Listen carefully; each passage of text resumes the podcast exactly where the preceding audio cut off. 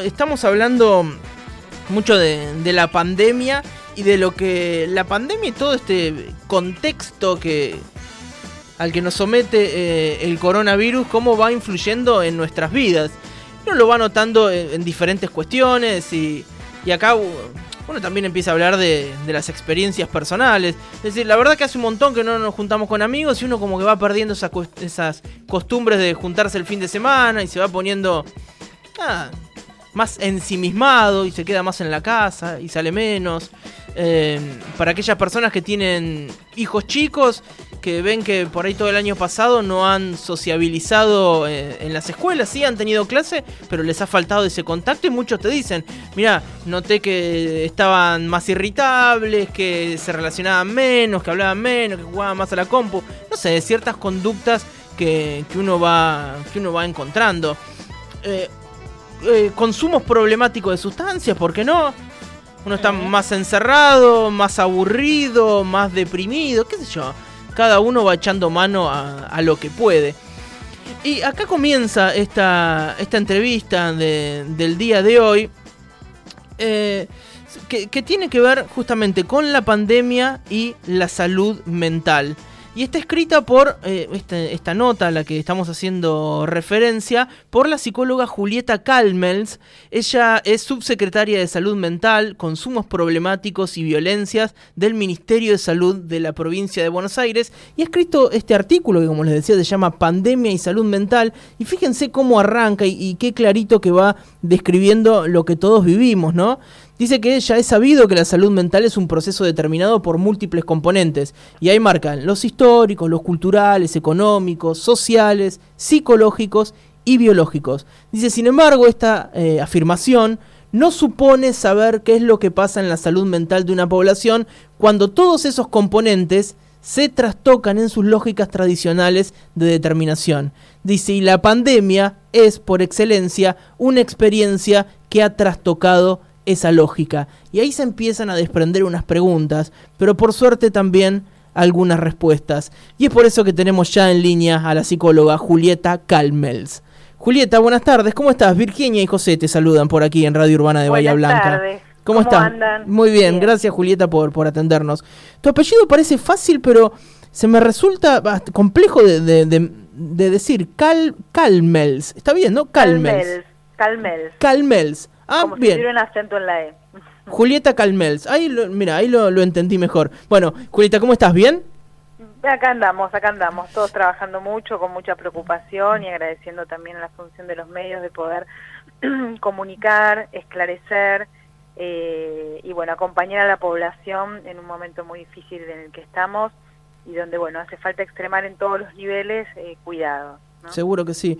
Eh, Julieta, con, ¿Con qué cosas te, has encontrado que te llamaron la atención eh, producto de, esta pandemia? Porque uno cuando digamos, empezamos a, transitar la pandemia sabíamos que algo iba a pasar, pero la verdad es que empezaron a ser todas sorpresas, ¿no? Porque no habíamos vivido en otra pandemia nosotros. Digo, ¿cuáles fueron e, esas cosas que fueron surgiendo, que se fueron gestando, que te llamaron la atención o que te preocuparon? Bueno, como vos decís, es una situación eh, por completo, ¿no? Novedosa, disruptiva además porque el nivel de, riesgo del virus que tenemos, eh, la única manera de cuidarnos es limitar eh, los encuentros físicos cercanos eh, y la circulación social, ¿no? Dos aspectos de la vida humana muy importantes que también son un factor importante para el desarrollo de nuestra salud. Eh, entonces, bueno, una primera sorpresa que tuvimos todos y que todo el periodo de, del ASPO nos, nos puso en evidencia es la importancia que tiene la relación al otro, que a veces lo damos por supuesto, ¿no? O, no le damos la, relevancia que tiene, pero lo que es cierto es que las relaciones con los otros son constitutivas de nuestro bienestar, también a veces de nuestro sufrimiento, por supuesto, eh, pero las relaciones sociales son parte de la vida eh, central del ser humano y esto, bueno, echa por tierra una idea a veces eh, que circula en el, en el discurso común, ¿no? De que nuestro mundo es interior, ¿no? De que quedarnos solos es conocernos más, etcétera. Ese es el primer ¿no? nivel, entonces hay una cuota, por supuesto, de sufrimiento vinculado a, todo lo que tuvimos que interrumpir, aunque como decía esa nota que vos mencionaste, que, que te agradezco, eh, también es cierto que pasamos eh, momentos diferentes en esta pandemia, ¿no? No es mm. lo mismo, eh, digamos, la primera etapa de, de las ASPO, donde teníamos que quedarnos en nuestras casas, donde, bueno, no había circulación de ningún tipo y donde no sabíamos cómo se hacía eso, ¿no? Fue un momento que despertó muchísima ansiedad, muchísimo temor por esa sola idea, porque era algo que nunca habíamos atravesado, y todo el periodo que después se fue generando de aperturas, eh, incluso del inicio de la actividad escolar, eh, también de la posibilidad de la vuelta a algunas instancias laborales y de encuentros con cuidados, pero de encuentros de nuevo con gran parte de nuestros seres queridos. Eh, y también hay que mencionar la llegada de la vacuna, ¿no? No es lo mismo transitar, miren, para nosotros el sector salud, que tuvimos que trabajar todo el, año pasado en el contexto de, riesgos de contagio muy altos, sin vacunas, es realmente una diferencia importante eh, sobre este momento, donde las vacunas llegaron, están llegando y permiten que el sector salud eh, esté en un nivel de, estrés y de agotamiento muy importante, eh, pero protegido por la vacuna y bueno y confirmado en todo lo que estamos viendo de estudios sobre la población vacunada. por eso, como dice nuestro gobernador Axel Kicillof, es una lucha entre la vacuna y el virus, ¿no? Y tenemos que disminuir circulación y contagios para que la vacuna pueda llegarnos a todos los que sobre todo tienen más riesgo sobre su vida. Y en todo eso, además del... Sí. Perdón, digo, cada vez que, hacemos una nota o que hablamos en el programa respecto del impacto en la salud mental que, tiene la pandemia, yo pienso en los duelos, digo, en los duelos personales de aquellos que, que, perdimos seres queridos durante la pandemia, pero también en los duelos, digo, eh, colectivos como sociedad, no sé, cambiar de un día a otro y, lo que creíamos que iba a ser para siempre nuestra normalidad y, de un día para otro se vio sumamente alterada, digo, me parece que eso no tuvo tampoco su duelo. ¿En algún momento vamos a poder como sociedad tramitar esto? O, qué efecto va a tener no haber podido hacer estos procesos?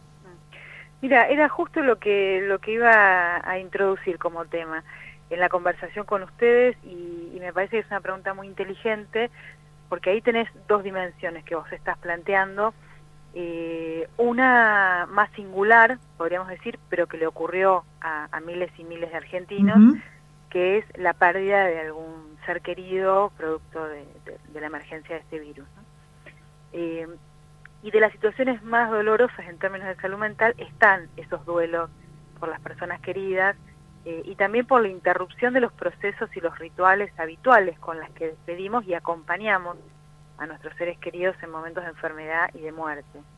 Ese es uno de los aspectos, eh, hasta incluso el carácter colectivo de algunos rituales, desde el velorio hasta el encuentro después con, con la propia familia o con los amigos en relación al dolor de esa pérdida. Eso es uno de los temas eh, claramente más, eh, más importantes, por eso cuando hablamos del cuidado de la vida estamos hablando de muchas cosas y eso no solo involucra el cuerpo biológico de, las personas que han fallecido, sino eh, su ser en el mundo, ¿no? su ser en la sociedad y, todo lo que cada muerto producto de esta pandemia produce en términos de dolor a muchísimos otros eh, en este caso bonaerenses. ¿no? Por eso eh, el momento actual en el que estamos diciendo que el sistema de salud está al borde de un colapso eh, es para tomarlo muy en serio porque se van a incrementar estas situaciones si no se toman medidas fuertes de, cuidado.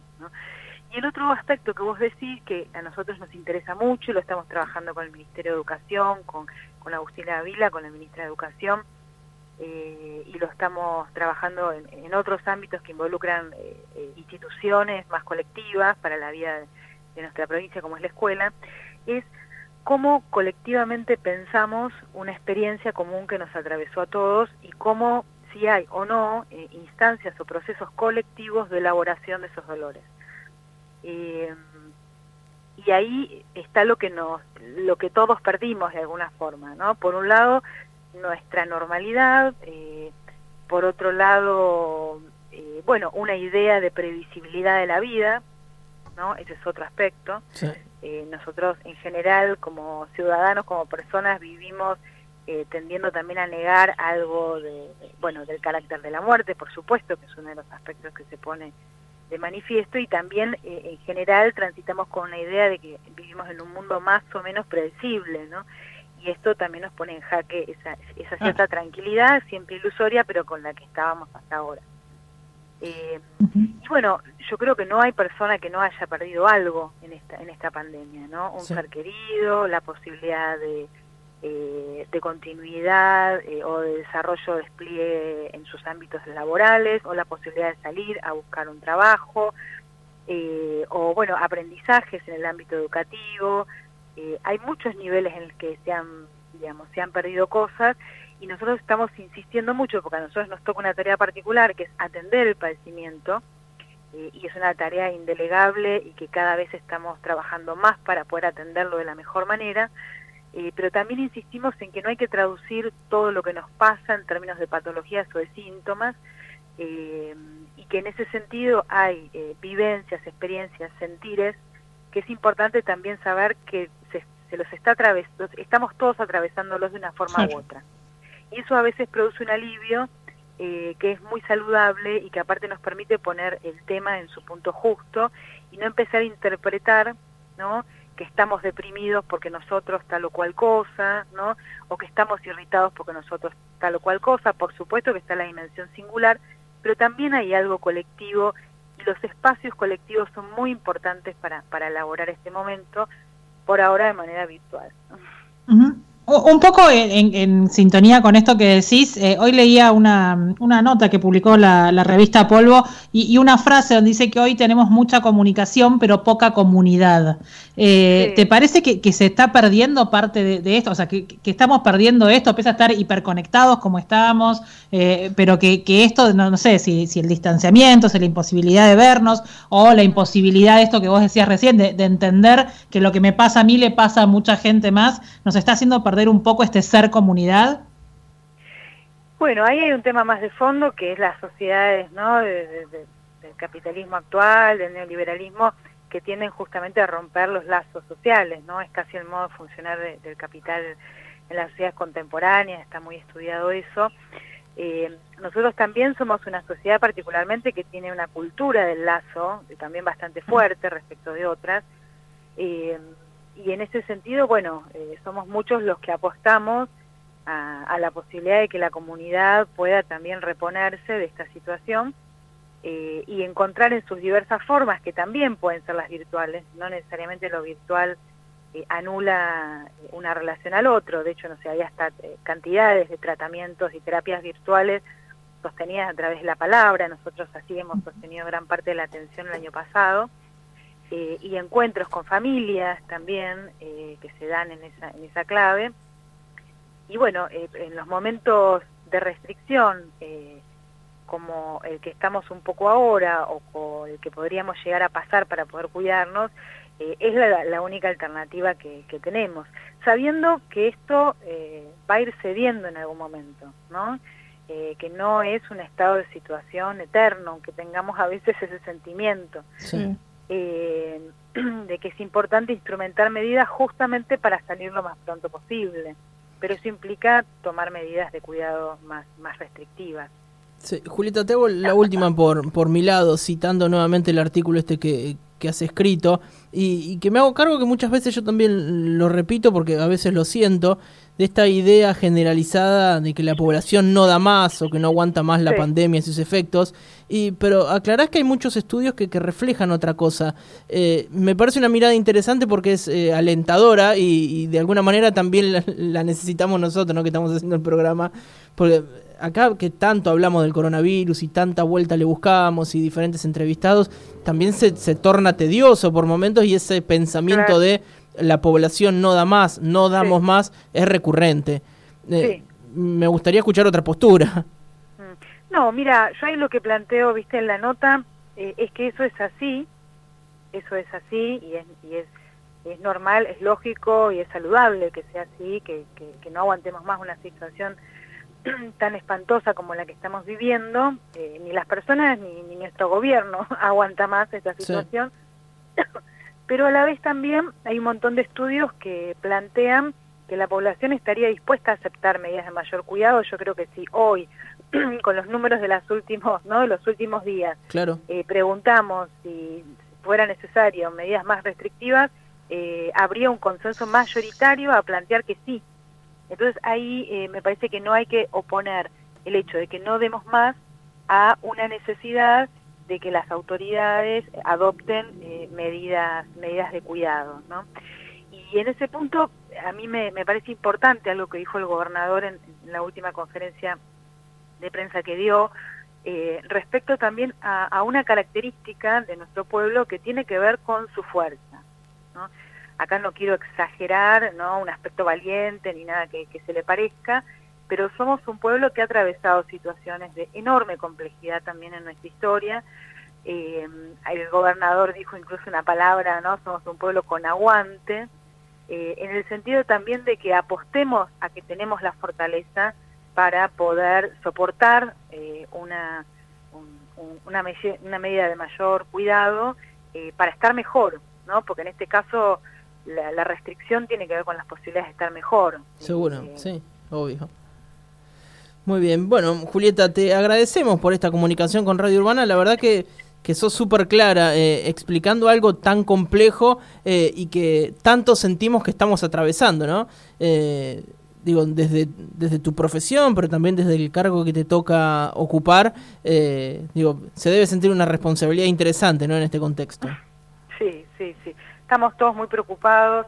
realmente es un gobierno que, que está dedicando desde el subgobernador a todos sus funcionarios básicamente la, la vida entera en estos en este año eh, para poder eh, atravesar este momento de la mejor manera y como dice el gobernador, bueno, hay que agradecer una, una y otra vez a nuestro pueblo que también eh, se cuida y hace esfuerzos muy grandes, porque esta frase que se dice, que a veces queda un poco como latiguillo en ahí, se salva solo, si algo demuestra la pandemia es que no hay salida individual a problemas colectivos.